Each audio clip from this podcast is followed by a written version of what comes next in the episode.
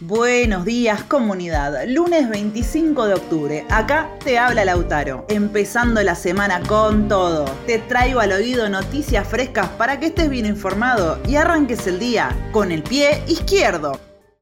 ¿Te acordás de la investigación que salió a la luz en las últimas semanas que se llama Pandora Papers? Ahí saltó la ficha de muchísimos millonarios en todo el mundo que para evadir impuestos se llevaron su plata a paraísos fiscales, a las llamadas empresas offshore.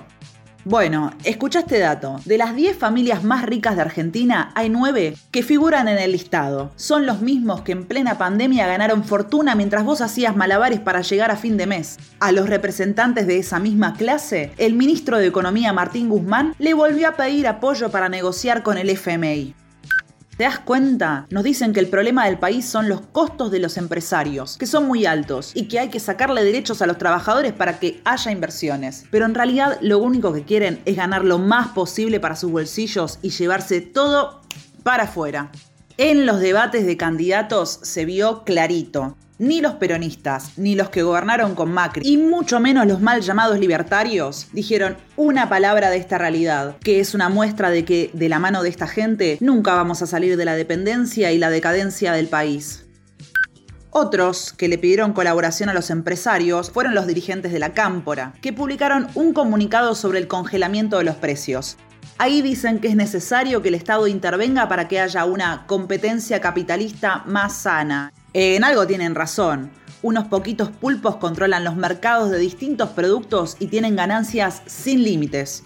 Molinos, de Pérez Compang, ganó 1.800 millones en 2020 y Arcor 4.200 millones.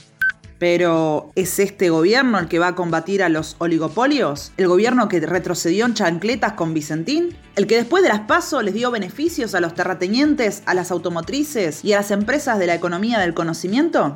De hecho, la propia Cristina Fernández de Kirchner repitió hasta el cansancio que su modelo de empresa es Arcor.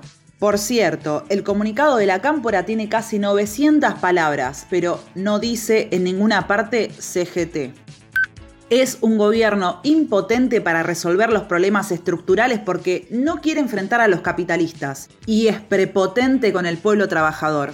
Si no, mirá Guernica. Hoy hay una marcha y el viernes habrá otra para exigir que les entreguen las viviendas que habían prometido.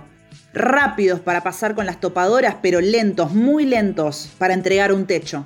Sigue creciendo el apoyo al Frente de Izquierda Unidad. Estoy con Vilca para decirle basta a los poderosos, decía un obrero rural de Yuto, en Jujuy, cuando le preguntaron por qué bancaba la izquierda.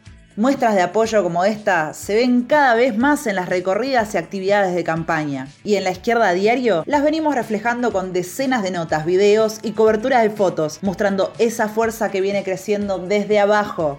No te las pierdas. Y antes de despedirnos nos vamos con una muy buena noticia. Hubo elecciones en Neuquén y el Frente de Izquierda renovó su banca en el Consejo Deliberante. En el acuerdo de rotación de bancas, Esteban Martínez del PTS va a asumir ese puesto de lucha.